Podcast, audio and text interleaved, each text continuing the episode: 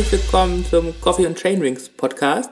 Hier ist der Daniel von Coffee and Chainrings und ich begrüße heute mal wieder den äh, schnieken Ben aus Essen. Hey, was geht, Leute? Lang nicht gehört. Quasi anderthalb ja. Monate jetzt. Aber ähm, wenn die Rennen quasi losgehen, wird es immer ein wenig stressiger. Deswegen ähm, werden die Intervalle wahrscheinlich jetzt ähm, immer wieder bei den heißen Rennen, sage ich mal, etwas größer. Dafür aber dann, wenn wieder mehr Zeit ist, wieder kleiner. Also äh, keine Sorge, ihr genau. hört noch oft genug von mir. Und, und, und der Bergamon, Bergamon Ben war ja erfolgreich, nämlich zum Beispiel am letzten Wochenende in Beringen beim, das war C3, ne? Oder C1? C1 sogar. C1. C3. C, C1, ne? C1. Genau, C1, ne? Stand auf dem Podium, aber das, das, liebe Zuhörer, ähm, machen wir natürlich zum Schluss. Ne? Wir brauchen ja auch ja. so eine Spannungskurve, ähm, weil ähm, wir haben uns im Vorfeld so ein bisschen überlegt, was machen wir? Ähm, wir, wir machen so ein, so, ein, so ein Recap quasi über die letzten anderthalb Monate, weil ähm, fand ich auch ganz interessant, dass, dass ihr das so erfahrt, wie das halt so, so als Mountainbike-Profi ist, nämlich anders als bei einem Fußball-Profi, wo das alles so minutiös geplant und eingehalten wird, wird äh, bei, bei Mountainbikern auch viel geplant und dann wieder umgeworfen, weil da Co-Abhängigkeiten bestehen, aus denen man ja so einfach nicht rauskommt. Ne? Wenn zum Beispiel dann der, der, der Betreuer krank wird und nicht fliegen kann, dann kann man auch nicht in die Türkei fliegen, weil alleine Radrennen fahren ist halt schwierig, ne Ben? So sieht's aus. Ja, allerdings äh, ist es ja so, äh, wir planen natürlich auch alles minutiös und äh, wahrscheinlich auf einem äh, genauso hohen Niveau wie die Fußballer. Allerdings ähm, haben wir auch immer wieder einen Plan B, C und D noch in der Tasche, falls mal sowas passiert. Also es ist jetzt nicht so, dass uns das komplett überrumpelt hat.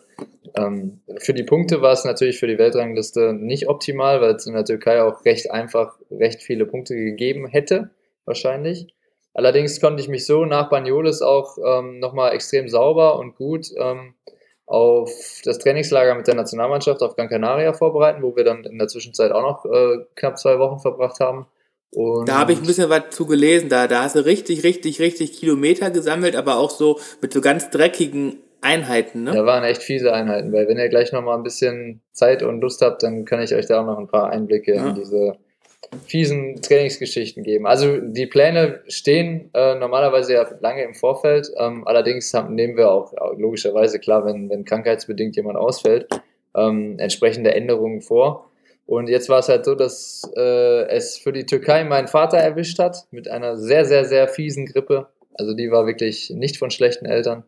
Und ich habe mich dann in Quarantäne begeben und äh, mir überlegt, dass es vielleicht nicht ganz so optimal wäre, mit ihm noch äh, anderthalb Wochen auf dem Hotelzimmer irgendwo zu liegen.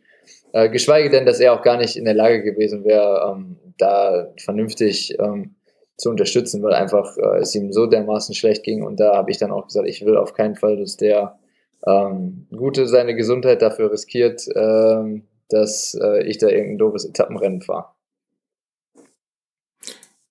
Und es ist ja auch, glaube ich, so, das sollten wir vielleicht auch noch richtig stellen, nicht, dass jetzt irgendwer so ein, ein falsches äh, Bild bekommt. Letztendlich priorisierst du ja wahrscheinlich deine Rennen ähnlich wie das auch Hobbyathleten machen in A, B und C-Rennen. Und die Türkei war dann, glaube ich, eher wahrscheinlich so zwischen C und B, vielleicht in diesem Jahr B wegen den Weltcup-Punkten. Genau aber letztendlich halt kein, kein, kein Höhepunkt und deswegen fällt einem das dann wahrscheinlich auch relativ leicht, so eine Entscheidung zu treffen und den Plan B oder Plan C zu nehmen und äh, genau, ja, sich, sich oder seine Betreuer zu schonen. Dann. Vor allen Dingen im Februar. Also vor allen Dingen ja. im Februar ist das komplett unproblematisch aus meiner Sicht, ähm, weil, weil da halt einfach auch noch so viel Zeit bis zu den ersten Höhepunkten ist. Von daher gehe ich mal davon aus, dass das, dass das äh, gut gehen sollte.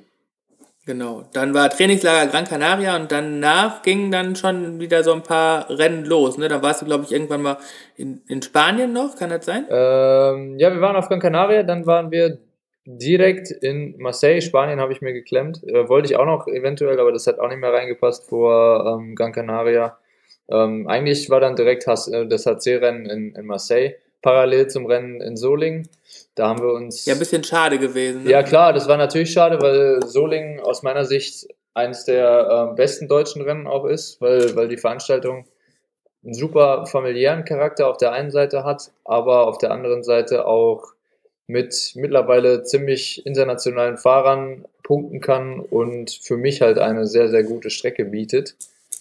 Ähm, ja, und deswegen bin ich ein sehr, sehr großer Fan von Solingen. Auch deswegen, weil es natürlich bei mir in der Nähe ist. Ich trainiere häufig ähm, auch im Bergischen Land. Und äh, meine Freunde vom Verein Vedo Soling und äh, das ganze Orga-Team machen da jedes Jahr einen Riesenaufwand, betreiben da einen Riesenaufwand, um das Rennen auf die Beine zu stellen. Und ich bin natürlich immer total gerne dabei und äh, versuche auch so weit es irgendwie möglich ist, da die äh, NRW-Farben hochzuhalten. Ähm, allerdings war es dieses Jahr einfach auch, äh, weil mir die Punkte ähm, in der Türkei halt gefehlt haben, ähm, insgesamt äh, für mich sinnvoller in Marseille an Start zu gehen, weil ich da auf jeden Fall noch ähm, mich verbessern hätte können, denn in Solingen habe ich letztes Jahr 15 Punkte geholt, ich habe dort gewonnen. Und ähm, dieses Jahr gab es auch wieder nur 15 Punkte zu holen, das heißt dadurch, dass die vom letzten Jahr ähm, dann gestrichen werden, hätte ich mich quasi über, nicht verbessern können. Ich, äh, das, die Gefahr wäre im Gegenteil sogar recht groß gewesen, dass man an einem schlechten Tag sich eher verschlechtert. Und deswegen haben wir uns dafür entschieden, dass wir nach Marseille fliegen, ähm, wo es ja immerhin 90 Punkte zu holen gibt. Ja, ist halt schon eine Hausnummer. Ja. Ja, und dann war aber Marseille ja irgendwie dann doch ein bisschen unglücklich und dann waren ein paar Tage Pause und dann das nächste Rennen, wie das halt so als Mountainbike-Profi im, im Frühjahr dann letztendlich ist. Ähm, aber lass uns doch mit dem Trainingslager dann beginnen. Ja. Ähm, massig Stunden, ne? Ja, Über 20? Schon, schon eine ordentliche Anzahl an Stunden, würde ich auch so sagen, ja. Und dann gab es auf Instagram in, in, in deinem Account, das finde ich ja von dir auch immer so toll, dass man da so das alles live miterleben kann. Coole Stories irgendwie mit, äh, ich weiß, bist du da gefahren? Drei Minuten Intervalle an der Kotzgrenze und danach wurde der ja. immer ins Ohr gestochen und auf und nieder immer wieder quasi. So sieht's aus. Wir sind, äh, was sind wir denn gefahren? Äh, zwei Sätze mit sechs mal drei Minuten All Out. Und dazwischen zehn Minuten Pause oder? Ähm, sechs Minuten. Oh, sechs Minuten. Sechs Minuten zwischen den Intervallen und dann äh, zwischen den Sätzen eine halbe Stunde. Okay. Ja, ähm, das war, war auf jeden Fall eine harte Angelegenheit. Also, das und ihr habt dann Laktat nach jedem Intervall nee, oder nach nee, jedem das, Satz? Dadurch, dass das eben sich im All-Out-Bereich bewegt hat, haben wir halt geguckt, dass wir ähm, halt mal mittendrin gucken, dass wir irgendwie eine äh, Laktat-Geschichte äh, machen. Ähm, also quasi, wie heißt es, äh, nach dem vierten, glaube ich, vierten Intervall haben wir geguckt.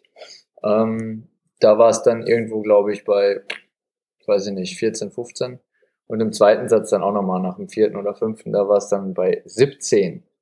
Ähm, okay. Was halt relativ viel auch ist, ne? muss man auch sagen. 17 Millimol ist äh, eine ja. Ansage, die äh, sollte man nicht unterschätzen.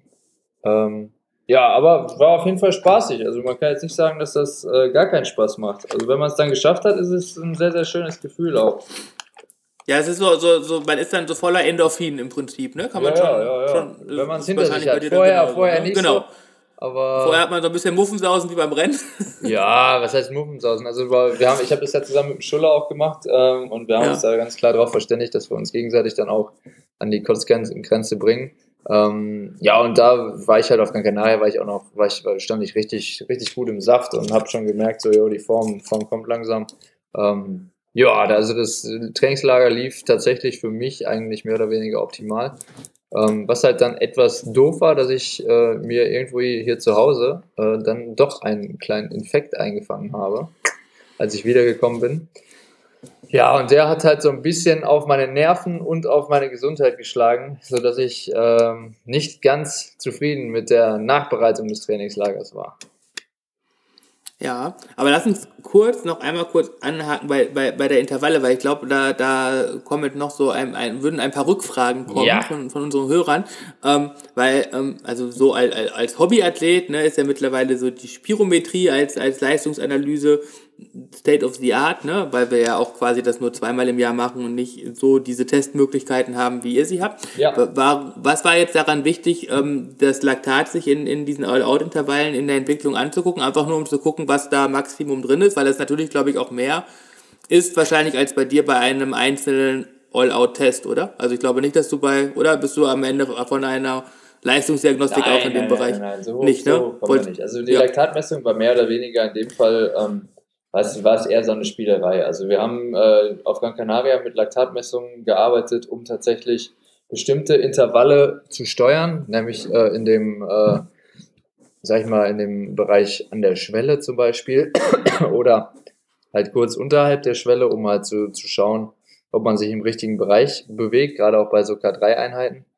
Ähm, jetzt bei den All-Out-Geschichten, sage ich mal, ist es nicht ganz so extrem wichtig. Also es war interessant mal zu sehen, wie hoch das Laktat kommt und dann vor allen Dingen auch im Anschluss äh, sehen zu können, wie schnell es wieder runtergeht. Aber jetzt nur um zu wissen, jo, ich kann jetzt 17 Laktat irgendwie erreichen oder 18 oder 14 oder keine Ahnung was, dafür ist es nicht unbedingt wichtig, weil diese Intervalle fährt man ähm, natürlich gepaced, aber so, dass man nach jedem Satz keins mehr fahren kann. Und dann geht's halt äh, zumindest in den letzten drei Intervallen natürlich in den All-Out-Bereich. Das erste und zweite und dritte geht meistens noch ganz gut. Also die ersten drei so kriegt man noch ganz gut hin. Und dann geht's halt in den All-Out-Bereich. Und da ist es dann so, da ist das Laktat dann eher unerheblich, weil es da einfach nur über, über Körpergefühl gesteuert wird. Weil mehr mhm. als All-Out kannst du halt nicht geben. Geht nicht. Und ja. ähm, idealerweise sollte das so sein, dass das letzte Intervall dann auch das letzte ist. Also dass man nicht danach denkt, boah, ich könnte jetzt aber noch eins fahren, weil wenn das ist, dann fährst du auch noch eins. Das ist, also das war wirklich ein Training, ähm, was darauf hingezielt hat, eine äh, entsprechende Ausbelastung auch äh, zu erzeugen. Mhm. Ähm, und dafür ist das Laktatmessgerät einfach auch nicht so ultra wichtig. Also es ist dann geil hinterher zu gucken, ähm, wie sich die Wattwerte entwickelt haben, auch über die zwölf Intervalle. Ähm, aber jetzt sag ich mal, die Laktatwerte sind da eher unerheblich, weil ich glaube auch, dass man ab einer bestimmten Erschöpfung auch gar nicht mehr ganz so hoch kommt. Okay. Bleiben die Wattwerte konstant oder ähm, nehmen die dann hinterher ab? Oder ja, zu? wir haben ja eine bestimmte Faustformel, wie viel die abnehmen dürfen, äh, bis man das ja. Training auch abbricht. Ähm, in dem Fall war es halt so, dass die halt relativ hoch über der Schwelle waren. Also wir sind gefahren. Ähm, Zielsetzung war irgendwas zwischen ähm, 460 und 510 Watt äh, in dem Bereich dazwischen. Und ähm, dann quasi die ersten drei fährt man ja dann, schaut sich mhm. das dritte Intervall an und ähm, guckt dann, wie viel ähm, man im dritten Intervall gefahren ist. Bei mir war es so, das dritte Intervall waren, glaube ich, irgendwie knapp 500 Watt über drei Minuten. Und ähm, da schaut man dann quasi, dass man da nicht 5% runterfällt. Also wir haben 5% okay. gesagt. Das sind dann in dem Fall, ähm, wenn, man ich, wenn ich mich nicht verrechne, 25 Watt, war. Ähm, ja. Ja. Und wenn wir dann quasi unter 475 fallen würden in dem Satz, dann äh, müsste man schon da aufhören. Also dann die Serie abbrechen ja. und ähm, dann die Pause machen. Im zweiten, in der zweiten Serie habe ich es ein bisschen, was heißt gemächlicher angehen lassen. Also ähm, da bin ich auch noch all out gefahren, aber habe halt geguckt, dass ich auf jeden Fall noch diese sechs Intervalle schaffe. Das war mir in dem Fall halt wichtig. Und dann hat sich halt irgendwo zwischen 470 und 480 eingependelt. Also ähm, das mhm. dritte mhm. Intervall waren dann, glaube ich, keine 500 mehr, sondern 480 oder 485. Und dann entsprechend äh, 20 Watt abziehen, wenn ich dann unter 460 gefallen wäre, wäre dann Ende gewesen. Aber die waren dann alle mhm. relativ konstant. Also das, äh, okay. wenn du die übereinander legst, hat das gependelt zwischen, glaube ich, 475 und 500 im höchsten. Also ähm, okay. in den zwölf Intervallen, was für drei Minuten Dinger sehr, sehr, sehr konstant ist. Auf jeden Fall. Aber ist dann so von, von der Analytik her so ein bisschen zu vergleichen mit der aeroben Entkopplung im, im Grundlagenbereich halt, ne, dass man halt auch einfach da guckt, dass das hinten raus quasi dann irgendwie in einem Gleichgewicht bleibt oder nicht zu stark abnimmt, weil man dann darüber dann wahrscheinlich auch wieder so ein, ähm, ja, dann, dann entsprechend eine, eine, eine anaerobe Ausdauerfähigkeit ablesen kann. Ja, genau, oder genau. Auch nicht genau. ablesen kann, ne? Ja. Ähm, genau, das war, war das eine, was ich dazu noch aufklären wollte und das andere, jetzt hast du mich voll aus dem Konzept gebracht. Ja. Ah, Gemeinheit. Ähm, drei Minuten Intervall. Ach so, genau, mit der Pause. Und zwar mhm. ähm, ist das ja, also ist das bei, bei, bei, bei mir so mit, mit ähm, Stubs, dass äh, wir, wir bei äh, V2 Max Einheiten immer im, im Pausenbereich, im, im G1-Bereich bleiben. Mhm. Also so, ähm, weil dann ja die, äh, der, der, das Laktat am besten oder am effektivsten aus dem Muskel herausgetreten werden kann. Ja. Jetzt ist das ja bei euch dann da quasi physisch ist das ja das gleiche, aber ähm, das ist glaube ich gar nicht so einfach, das dann bergab zu treten, oder? Also äh, oder ja, wollt nee, ihr dann das ist äh, tatsächlich nicht so nicht so einfach. Ähm, aber ich äh, sag mal so, das, der, bei den Intervallen, wenn du wirklich dich im All-Out-Bereich bewegst, ist ja nochmal was anderes als äh, im VO2 Max-Bereich. Also der wäre VO2 Max zum Vergleich wäre bei mir wahrscheinlich irgendwo Richtung äh, 450, 460 gewesen. Das wäre schon deutlich weniger, fast 10% mhm. weniger. Ähm, und bei den All-Out-Sachen, sag ich mal so, bist du froh, wenn du in der Pause halt irgendwie die Beine mal hochlegen kannst. Dann kurbelst du halt, pedalierst äh, möglichst äh, schnell, hochfrequenz, äh, hochfrequentiert, dass du, dass du die Beine halt ähm, etwas ent entspannen kannst und das ja. Laktat natürlich auch ein bisschen rauskurbelst. Aber ich sag mal, wenn du da messen würdest nach sechs Minuten, ähm, glaube ich nicht, dass du da mit einem Laktat von zwei oder so wieder ins nächste, nächste Ding gehst. Also wenn du bei 17 rauskommst, äh, oder 14 oder was ich da hatte, ich glaube, ich, ich glaube, es waren 14, ähm, dann ist ja logisch, dass du innerhalb von sechs Minuten zwar eine Erholung in dem Sinne kriegst, also eine, eine volle Erholung nennt man das. Also wenn wir jetzt zum Beispiel ähm, nur drei Minuten Pause gemacht hätten, dann wäre es ja auch wieder was anderes gewesen, deutlich härter nochmal. Ähm, ja, dann hättest du wahrscheinlich auch hinten raus, glaube ich, nicht die Leistung auf 5% ja. halten können. Ähm, ja. Das ist ja auch zum Beispiel Sinn und Zweck von solchen 30-30ern, dass man da keine voll, volle Pause ja. oder komplette Erholung zulässt. Ähm, aber da ist es so, ich sag mal, die Beine waren, haben sich schon wieder gut angefühlt nach sechs Minuten. Ähm, Puls war runter, also Herz-Kreislauf-System war wieder eigentlich normal im normalen Zustand. Laktatwerte würde ich behaupten, haben wir jetzt nicht äh, direkt gemessen, aber würde ich behaupten, waren noch nicht ganz unten. Ähm, aber dennoch ist es so, dass ähm, diese Pause da mehr oder weniger dazu dient, mental wie körperlich runterzukommen und gar nicht so, so wichtig ist, ob man sich da in den äh, im genauen G1-Bereich bewegt, mhm. weil das da bergunter auf Gran Canaria eh nicht möglich gewesen wäre. Ähm, ja, man hat halt auch wirklich zugesehen, dass man sich in der Pause vernünftig verpflegt hat. Das war auch sehr, sehr wichtig. Durch die Hitze mhm. und ähm, halt auch die hohe Belastung ähm, war, war das halt viel entscheidender, als sich da irgendwelche, irgendwelche Werte in den Pausen zu halten. Ja, Trainingslager bei, bei besten Wetterbedingungen, ne? also war, ja. glaube ich, echt gut warm. Ähm, war in der Verausgabung, glaube ich, so grundsätzlich relativ intensiv. Ja. Äh, das heißt, das Immunsystem musste hart arbeiten, dann geht zurück ins kalte Deutschland und dann hast du was falsch gemacht. Ja, ich glaube nicht mal so sehr, dass ich was falsch gemacht habe. Also ich ähm, befürchte, dass ich ähm, mir wahrscheinlich den Infekt, den ich dann im Anschluss hatte, schon auf Gran Canaria irgendwo geholt habe. Ähm, das ist ein paar anderen aus Süddeutschland auch passiert, die auf Gran Canaria waren.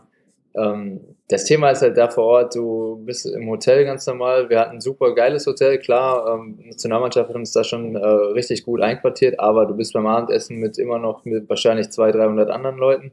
Ähm, dann ist Buffet, da, da hängen zwar überall so Desinfektionsschaben, allerdings ähm, kann man das ja nie ganz, ganz äh, ausschließen, dass man da alle Bakterien so mehr oder weniger in den Griff bekommt, sag ich mal. Ähm, und ich schätze mal, dass ich da am letzten Tag, als dann auch so ein bisschen die Spannung raus war, der Stress raus war, ähm, dass ich da halt ein wenig, äh, mhm. ja, weiß ich nicht, dass ich da zu, zu anfällig war und mir da dann einen weggeholt habe. Und dann kannst du halt, dann kommt noch ein Flug am nächsten Tag dazu und so weiter.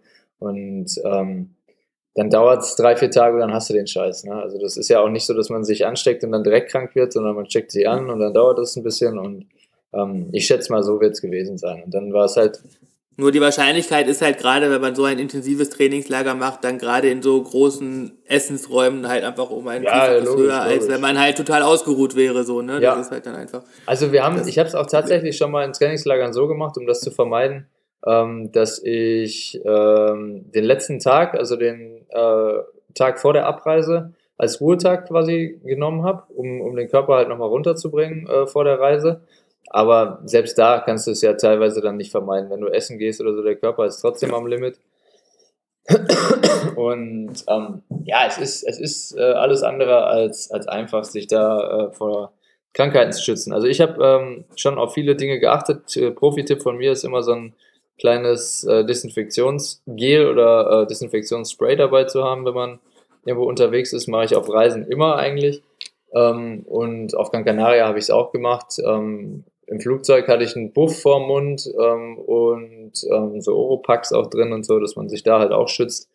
Ähm, letztendlich ist es halt aber auch äh, wahrscheinlich ein Stück weit Glück und äh, ich sag mal, einmal im Jahr ist man wahrscheinlich immer fällig. Also ich hätte, ähm, hatte bis dahin ja auch den ganzen Winter über gar nichts.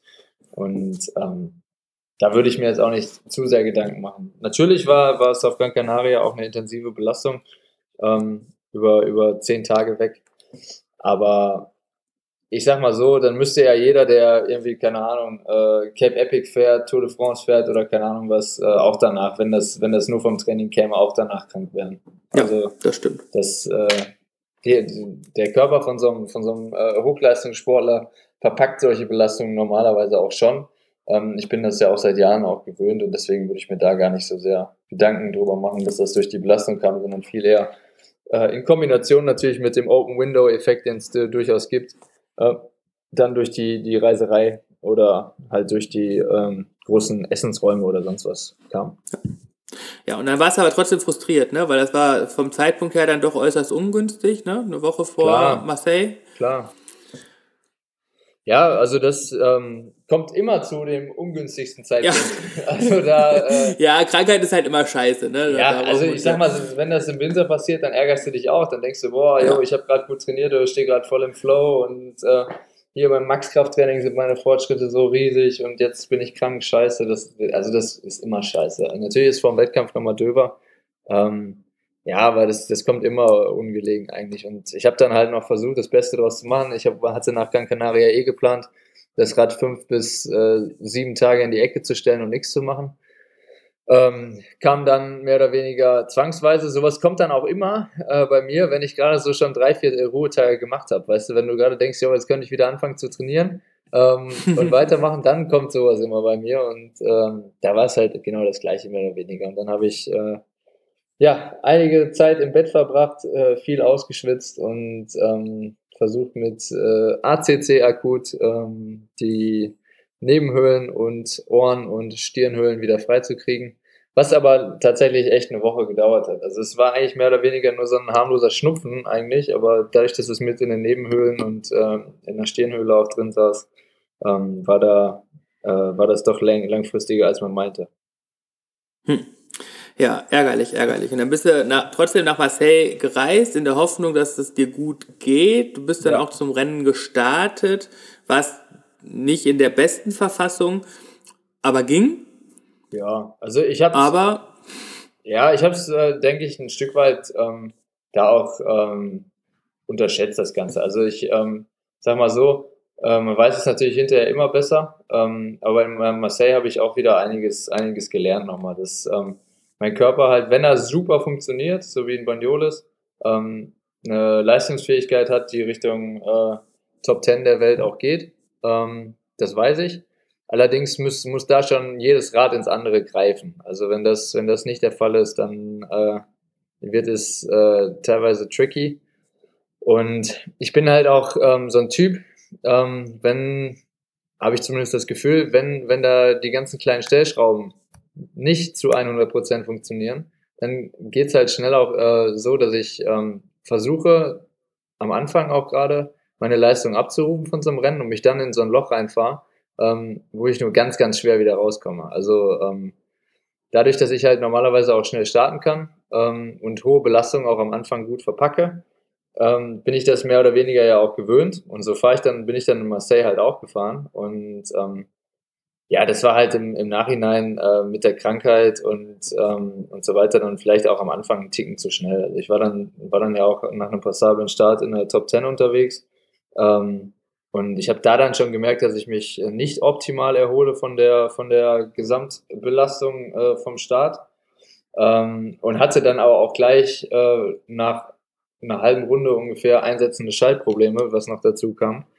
Ähm, ja, also dass ich mich dann irgendwo dazwischen Platz äh, 10 und 15 eingereiht habe und ähm, versucht habe, nochmal den Zug nach vorne aufzunehmen. Aber immer, wenn ich äh, quasi gerade dann Dampf hatte und mein Körper doch mal wollte, war es dann so, dass die Schaltung dazwischen kam und äh, quasi ihren Dienst quittiert hat. Und ähm, ja, das hat dann ja, Nochmal so ein Verständnis ist wahrscheinlich, du hast auf ein kleineres Ritzel geschaltet und die Kette ist durchgetreten und du konntest so die Kraft aus. nicht übertragen. Ne? Das ist das, ja. glaube ich, somit das Übelste, was einem an, an, an Defekt passieren kann, wenn, wenn das passiert, ne? weil du, du willst und kannst nicht im Prinzip. Ja, eben. Also und vor allen Dingen, du, du, ähm, das, das war wirklich so wie in so einem schlechten Film. Dann habe ich dann auch im Rennen gedacht, jo, jetzt, jetzt gehst du mal, jetzt kannst du ähm, mal eine halbe Runde richtig schnell fahren und bist dann vielleicht wieder Richtung äh, Top 8 unterwegs. Ähm, dann jedes Mal nach dem Downhill oder was, wenn es wieder in so ein richtig steiles Ding reingeht, was in Marseille halt ungefähr 90% der Runde so war, ähm, hat halt äh, hinten wieder irgendwas, ist hinten wieder irgendwas durchgerutscht. Ich hatte auf einmal an einem Steilstück einen so einen dicken Gang drin, dass ich laufen musste oder sowas. Und da habe ich dann äh, irgendwann auch gedacht, ja komm jetzt, irgendwer will mich da jetzt hier verarschen, das ist doch unnötig jetzt. Und ähm, ja. ja. und dann läuft's halt, läuft's halt so, dann läuft's manchmal äh, äh, körperlich schon nicht gut, dann kommt sowas noch dazu. Und ähm, ja, und dann hing ich irgendwo, weiß nicht, auf Platz 20 fest, als dann der Schaltzug ähm, komplett seinen Dienst quasi quittiert hat und ich nur noch äh, einen sehr, sehr dicken Gang hatte. Und dann bin ich äh, zu meinem Vater in die Tech Zone gefahren und habe dann gesagt, das macht keinen Sinn, weil wir hätten natürlich jetzt auch reparieren können. Aber ähm, dadurch, dass ich mich da an dem Tag eh nicht optimal gefühlt habe, was leicht untertrieben ist, also ich sag mal, von meiner Leistungsfähigkeit war ich an dem Tag vielleicht so bei 85 Prozent von, ja, vielleicht sogar noch einen Ticken weniger, was auf dem Hochleistungsniveau eher kacke ist. Und ähm, ja, und dann macht es halt auch keinen Sinn, dann noch sich durchzukämpfen zu wollen, weil man, da fährt man sich hinterher noch mehr ein in den Schuh rein. Ähm, in der Aufholjagd, wenn man auch denkt, jo, jetzt, jetzt muss ich ja noch schneller fahren, um, um überhaupt noch irgendwie halbwegs vorne rauszukommen. Und dann haben wir gemeinsam halt entschieden, dass es, dass es da nicht so sinnvoll ist, das Rennen äh, noch fertig zu fahren. Ich war zwar schon äh, vier Runden unterwegs von sechs, also es wäre auch gar nicht mehr so weit gewesen, zwei Runden. Ähm, und ja, deswegen war, war im Nachhinein äh, war die Entscheidung, dahin zu fahren, richtig. Ähm, trotzdem, weil einfach da die äh, Strecke auch extrem anspruchsvoll ist und ich jetzt wieder eine Strecke mehr kenne, die ich im nächsten Jahr in Angriff nehmen kann. ähm, ja, und weil es auch letztendlich hätte funktionieren können. Also ich sag mal, der Kevin Panhäusen, Belgi belgischer Fahrer, der ist Benelux-Meister, der ist da, glaube ich, Elfter geworden in Marseille. Mit dem war ich die ganze Zeit vorher unterwegs. Ähm, dann noch kurz, der war vielleicht so zehn Sekunden vor mir, als ich dann den Schaltzug kaputt hatte. Ähm, der ist dann Elfter geworden. Ich meine, das ist ja dann auch kein schlechtes Ergebnis für ein HC-Rennen, wo wirklich Top-Jungs am Start sind. Ähm, und von daher ähm, würde ich da an der Stelle auch einfach sagen, jo, hätte gut gehen können, ist halt nicht gut gegangen, ähm, ändert aber nichts daran, dass äh, ich quasi ähm, ja trotzdem äh, meine Leistungsfähigkeit habe und dass ich ähm, hat, hat letztendlich mich auch darin bestätigt, dass ich gesehen habe, selbst an einem schlechten Tag fahre ich nicht ganz so weit hin, hinterher, wie ich äh, vielleicht noch in der Vergangenheit ähm, dann mal an einem schlechten Tag hinterher gefahren bin. Ja, und ich glaube, es ist auch einfach so wichtig, dass man dann auch, dass das Positive auch aus solchen Rennen herauszieht und sich nicht so an den gerissenen Schaltzug halt festhält und sagt, oh, wie scheiße, sondern einfach so guckt, ja, ja. Was, was war das Gute, ne, und wie geht's weiter.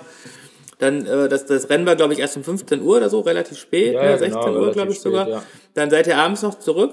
Nee, nee, nee, nee. Wir nächsten sind Tag? Äh, am nächsten Tag zurück, genau. Ähm, das war auch gut so, da war da ein bisschen weniger Stress drin ähm, letztendlich und ja, das, äh, das war für alle Beteiligten, glaube ich, nochmal angenehmer, dass dann nicht abends noch der Pack- und Reisestress ja. dazu kam. Wir sind ja. am nächsten Morgen recht früh geflogen. Ähm, ja, wobei das dann letztendlich für mich auch keine Rolle gespielt hat, weil ich Montag, Dienstag, Mittwoch eh nicht trainiert habe nach der Erfahrung. Ähm, da haben wir es nämlich dann nochmal ruhig und vorsichtig angehen lassen. Ja, für Beringen ja. am vergangenen Sonntag, dann also bist du quasi mit drei Ruhetagen und dann hattest du noch den Donnerstag, Freitag, Samstag. Samstag war wahrscheinlich eine lockere Vorbelastung. Genau, genau. Ja, Wann also bist du nach Belgien gereist? Wäre ja schön gewesen. Also das waren ja. erste Tage, wo ich zu Hause gesessen habe und gedacht habe, boah, was eine Kacke jetzt. Du warst so, stand so gut im Saft und jetzt, wo die, wo die Rennen losgehen, äh, ja, sitzt du hier rum und kannst nichts machen. Ähm, ja, war natürlich äh, irgendwie auch nicht ganz so einfach, ne? muss, muss man auch gestehen. Ähm, aber letztendlich war dann Bering für mich halt auch extrem wichtig, um halt da aus dem äh, Loch nochmal ein Stückchen weiter rauszukommen. Ne?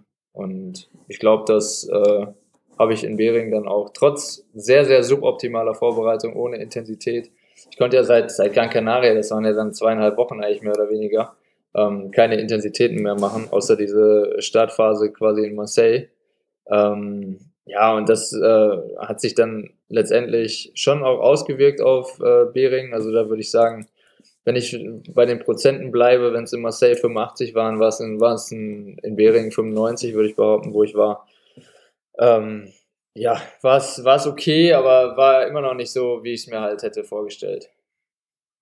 Das Rennen selber, da kommen wir gleich. Was hast du denn dann? Donnerstag bist du dann quasi wieder aufs Rad gestiegen und jo. bist ein bisschen locker pedaliert. Ja, was heißt, also ich bin, äh, ja, Donnerstag, was habe ich denn da gemacht? Bin ich bei Sprints gefahren. Ähm, ja, aber nur also zwei Einheiten, morgens irgendwie eine Stunde mit äh, ein paar Sprints, dass so ein bisschen Spritzigkeit vielleicht nochmal wiederkommt, dass der Körper sich nochmal erinnert.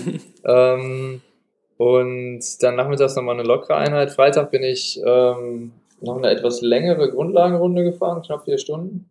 Ähm, lockeren Huni würde ich dazu sagen.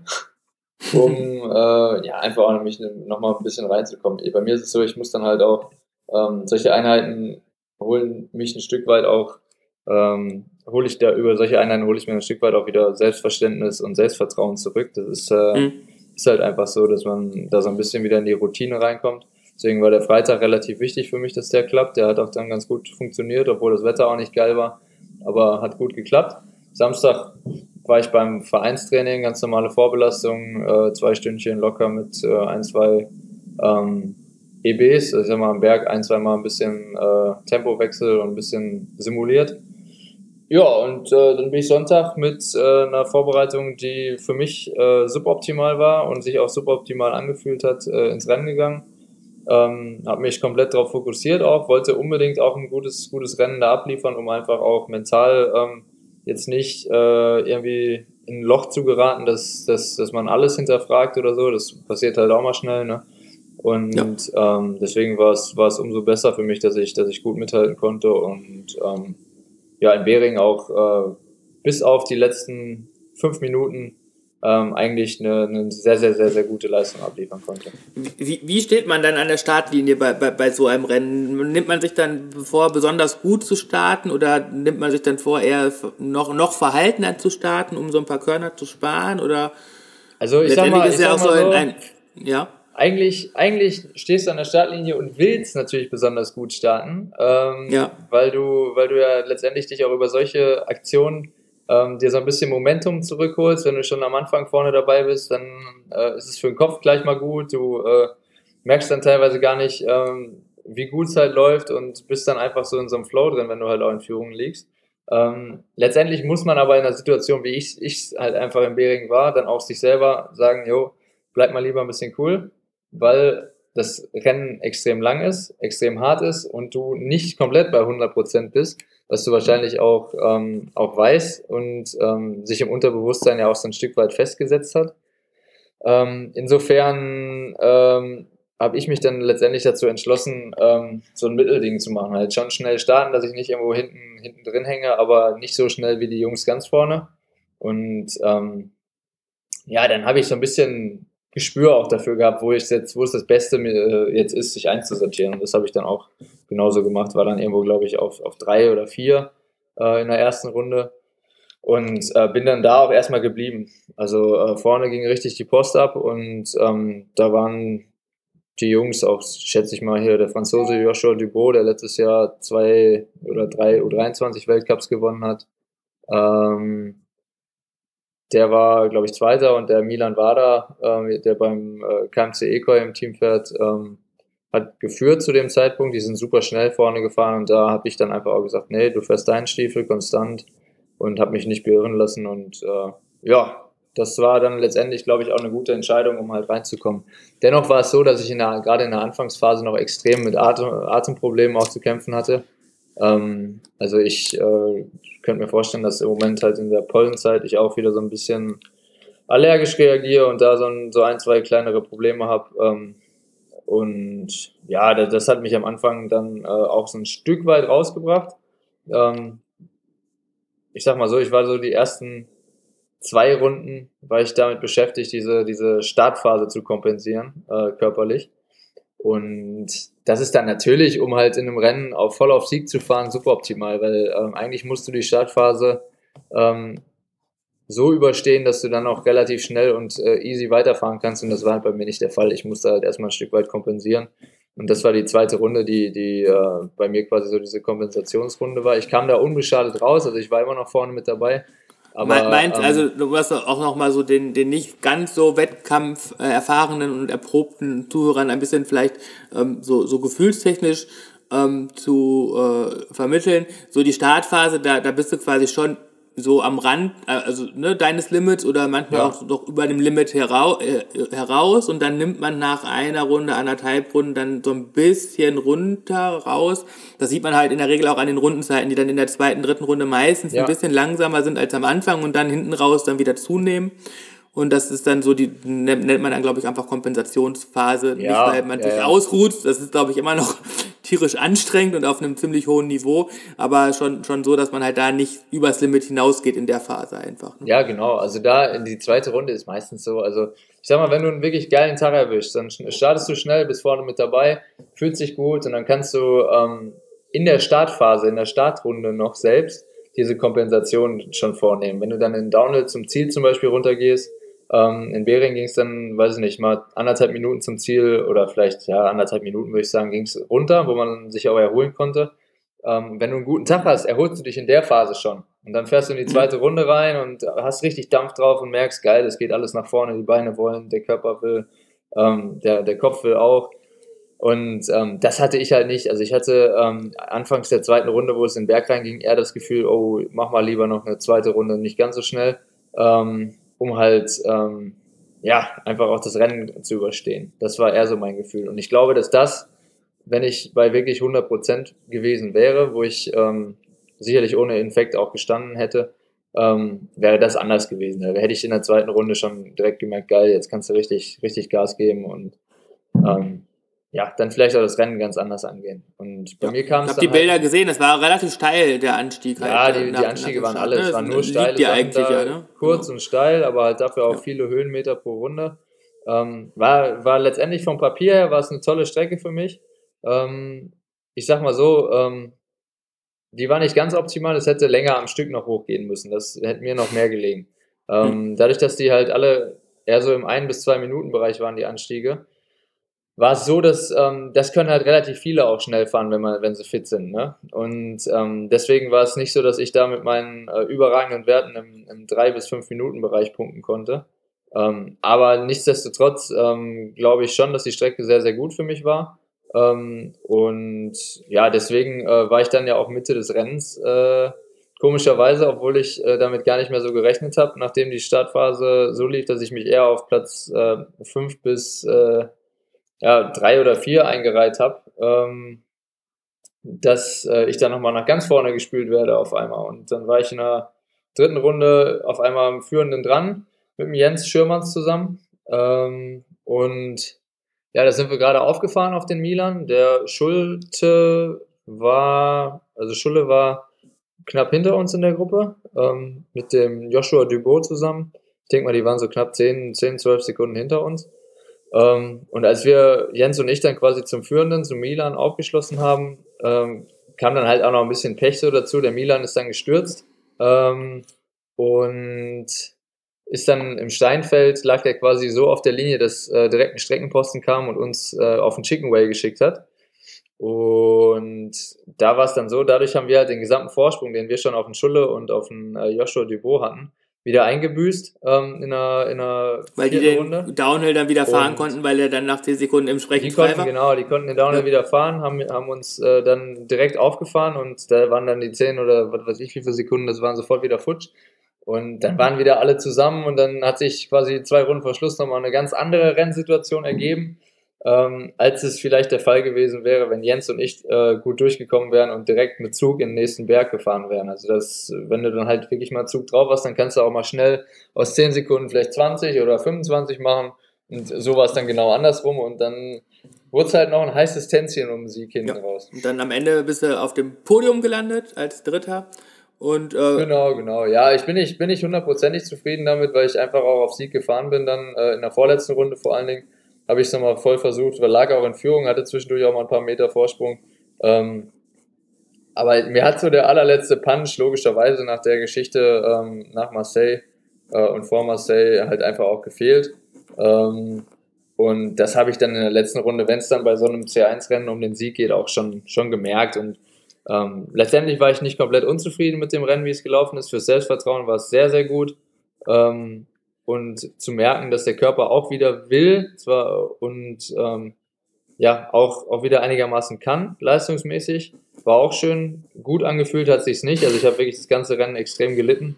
Ähm, und ja, das ist, das ist dann nochmal der Unterschied. Wenn wirklich alles gut läuft, dann, dann äh, ist es halt auch so, dass du nicht das ganze Rennen überleidest, sondern dass du da. Ja, es klingt halt immer so, so ein bisschen, deswegen habe ich auch gerade so gegrinst, es, es klingt, klingt halt immer so, so banal, ne? Weil natürlich leidest du ja auch, wenn das Rennen gut läuft, aber es ist halt einfach so, diese gefühlte Anstrengungswahrnehmung fühlt sich halt einfach ganz anders ja, ja. an. Ne? Und wenn man selber die Erfahrung nicht gemacht hat, dann kann man das, glaube ich, auch überhaupt gar nicht nachvollziehen, dass man bei, bei, bei vielleicht gleicher erbrachter Leistung das eine mal sagen kann, boah, war super geil, und beim anderen, boah, ich habe voll gelitten, ne? obwohl es im Prinzip so.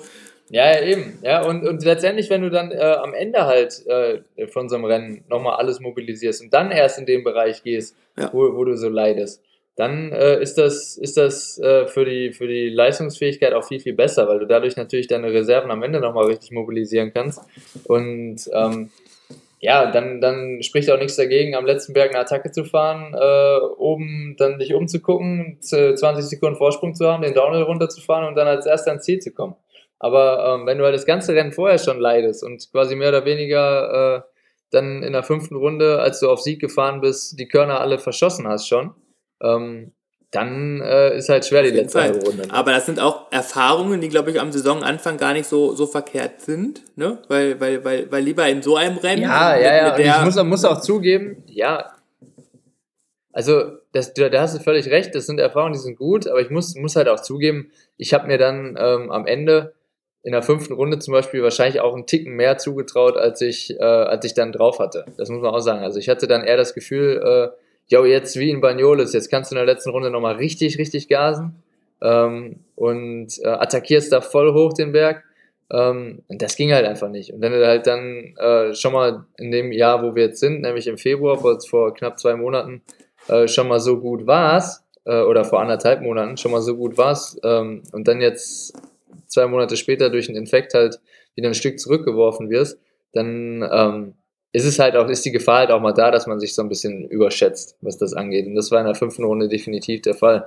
Und ähm, ja, vielleicht hätte ich, hätte ich das, das äh, einfach auch noch eine Runde aufsparen müssen. Ähm, ja, aber ich, ich wollte selbstbewusst da rangehen und dann ist es halt so gekommen, wie es ja, gekommen ist. Ja, Alles gut. Ja.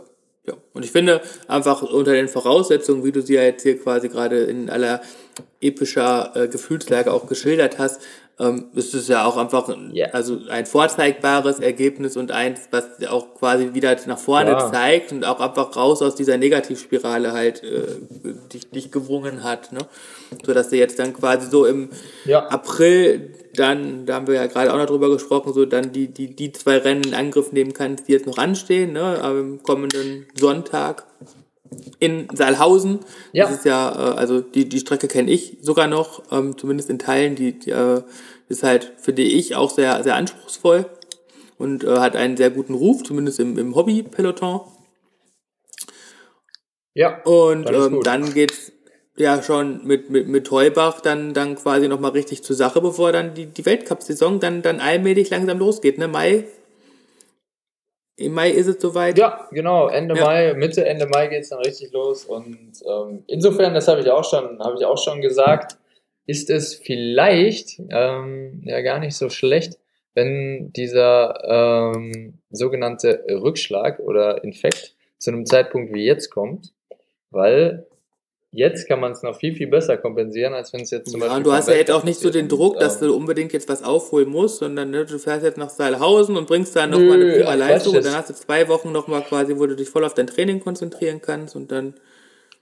Und das ist halt, glaube ich, so diese, diese ja, eben, Ausgeglichenheit, das, das genau, ist dann halt auch einfach ja. nochmal, glaube ich, so das, das ganz Gute. Und letztendlich, ne, das ist ja auch das, was ich bei uns im Blog immer so gerne schreibe, so dass man ja auch einfach aus Rückschlägen lernt und letztendlich ja auch irgendwie einen Fortschritt dadurch dann erzielen kann. Und, äh, ja, das auf jeden Fall. Ja, wir drücken dir auf jeden Fall weiterhin die Daumen für Salhausen, für Heubach und äh, dann hoffen wir, dass wir dich vor dem Weltcup nochmal erwischen und ansonsten musst du dann halt nach dem Weltcup ja, äh, erzählen, wie es denn so war in Albstadt. Und, äh, nee, ich denke, wir werden nochmal nach, nach Heubach auf jeden Fall Gelegenheit haben zu sprechen. Vielleicht auch vor Heubach nochmal. Also ähm, wir hören uns auf jeden Fall. Ich ja. halte euch auf dem Laufenden. Wenn noch irgendwelche akuten Themen genau. anstehen. Auch ja, Ben, dann erstmal vielen Dank auch für die tiefen Einblicke in, ins Training, die im Vorfeld gar nicht so abgesprochen waren, aber die, die Fragen kamen dann aus dem Gespräch heraus, aus mir heraus. Das ist ja auch so mein, ja, mein, mein Lieblingsthema letztendlich. Und ähm, ja, alles Gute für die nächsten Wochen und dann halt die Ohren steif, ne? Ja, ich danke Super. dir. Ja, das machen wir, Daniel. Ich danke, danke dir für die Möglichkeit, hier nochmal ja, alles erzählen zu dürfen. Das immer gerne, immer gerne. Cool. Ne? Jo, und ich wünsche dem ganzen Coffee and Chainrings Team natürlich auch einen äh, erfolgreichen Saisonstart. Die äh, neuen Trikots sehen äh, richtig geil aus. Also gefallen mir sehr, sehr gut. Und ähm, der Luca zum Beispiel war ja jetzt schon beim äh, Warm-Up-Marathon genau, im, im Hellental. Ne? Ja. Das äh, gibt es ja gibt's im, im Hellental. Ähm, hat sich da ja auch sehr, sehr gut geschlagen. Äh, ich denke mal, das äh, wird jetzt äh, die nächsten Wochen auch bei euch. Ja, der Luca fährt jetzt dann, wenn, wenn du in Saalhausen fährst, fährt der in, im Kellerwald, beim, beim Kellerwald Bike Marathon. Den wirst ja. du wahrscheinlich auch kennen, weil das ist einer der ältesten Marathons in, in ganz Deutschland. Ich glaube, so, sogar, wenn nicht sogar der oh, älteste. Also ich glaube, das ist die 21. oder 22. Austragung. Das muss man sich halt auch mal so.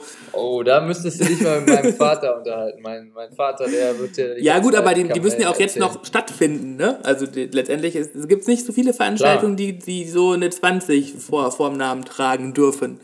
Ja, es ist schon echt. Ist Wahnsinn, cool. ist Wahnsinn. Ja, wie auch. Ich meine, Mountainbiken, ja. wann hat sich das etabliert hier? Äh, so, Anfang ne? der 90er? Genau. Also das Eben, da äh, muss man schon den Hut vor den ganzen ja, Veranstaltern ja, ziehen. Genau, ja. Und bei mir beginnt es dann an, am Ostermontag, das finde ich halt auch mal so schön, weil, weil ich starte halt dann auch in Belgien, aber ich bin ja dann, dann nicht beim XCO, sondern ja. beim XCM und das ist ja bei Belgien ja äh, fast das gleiche, wenn man zumindest die, die Strecke sich anschaut, ist nur ist die halt länger halt ein bisschen länger und das Leiden ein bisschen größer und das Tempo ein bisschen länger.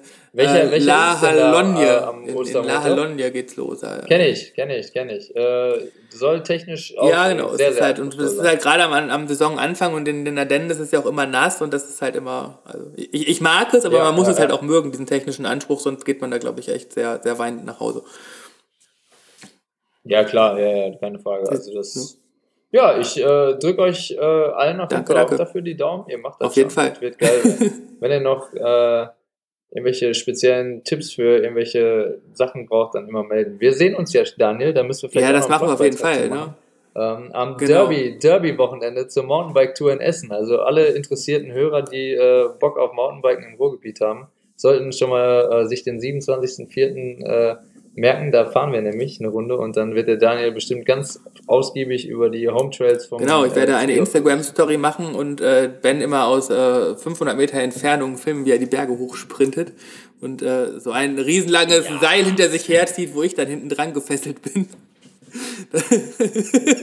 können wir gerne so machen, aber ich glaube, wir können auch einfach ah, ganz normal zusammenfahren. Ja, es wird cool, ja, wenn, wenn ihr Lust habt, ne, und Ben hat jetzt die Einladung ausgesprochen, dann ne, voll toll, wir werden das auf jeden Fall im Blog nochmal... Klar, wer am Start ist, am 27., äh, wir halten euch genau. äh, auf dem Laufenden, wann und wo es losgeht und äh, vielleicht hat ja noch der eine oder andere Zuhörer Bock. Dann, äh, aber in Essen wird es genau. losgehen und dann äh, gibt es äh, die allerfeinsten. Auf jeden Fall äh, ausgeschlossen, und das, das müssen wir hier als Disclaimer machen, sind, sind alle Personen, die in irgendeiner Weise äh, irgendwie Sympathien für blau-weiße Trikots haben, zumindest im, im Fußballmannschaftssport. Also die wollen oh, wir nicht dabei haben. Ne? Das, ja. das geben wir uns nicht. Und äh, das handelt sich natürlich alles auch äh, hier, das muss man auch nochmal sagen, um äh, eine private Veranstaltung. Das heißt, äh, Haftung übernimmt ja auch keiner von uns für irgendwas. Ähm, also es wäre mehr oder weniger ein, wir genau. klinken uns ein und äh, nicht eine nein, offizielle nein, Veranstaltung. Das ist rein privat. Ja, Ben, danke. Cool, es ist doch nochmal länger geworden. Gut. Ich danke dir und äh, schönen Tag wünsche ich euch Tschö. noch allen. Macht's gut. Tschüss.